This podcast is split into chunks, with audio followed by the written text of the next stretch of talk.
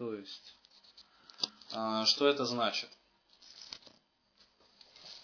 Очень часто, например, приходят там какие-то начинающие соблазнители, которым кажется, что они, ну, скажем так, не умеют знакомиться. А, вот, не знаю там с какой стороны подойти к женщине, не знаю там то все, пятое, десятое, то есть э, опять-таки ищет какие-то стратегические или тактические решения. На самом деле здесь все бывает э, не просто, а очень просто. То есть, э, наверное, не раз наблюдал ситуацию такую, вот маленькие дети, они на самом деле такие раскомплексованные достаточно. То есть вообще как бы без комплексов, без предубеждений, то есть просто молодой человек, там, скажем так, 8 лет может легко там подойти к любой тетеньке, опять-таки, и не думая, там, восьмерка она по этой шкале, или там семерка, или вообще десятка.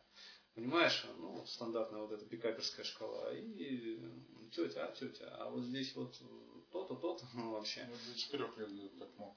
Ну вот, вот, вот. То есть, э, на самом деле, совершенно без комплексов. Почему? Потому что они не дифференцируют. Но что делают родители в это самое? Что ты, короче, к незнакомым людям пристаешь? А ну отстань от тети. А то тетя сейчас тебя заберет.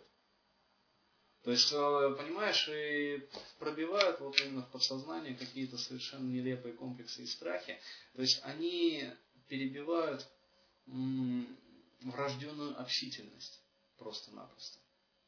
То есть у любого человека, который, как бы сказать, вот, растет и развивается, ему на самом деле интересно все в окружающем мире.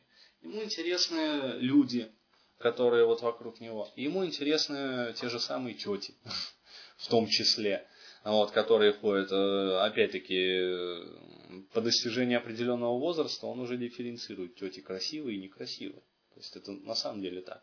А, вот, и, естественно, начинает там подходить, интересоваться. Со своей там детской точки зрения, но тем не менее.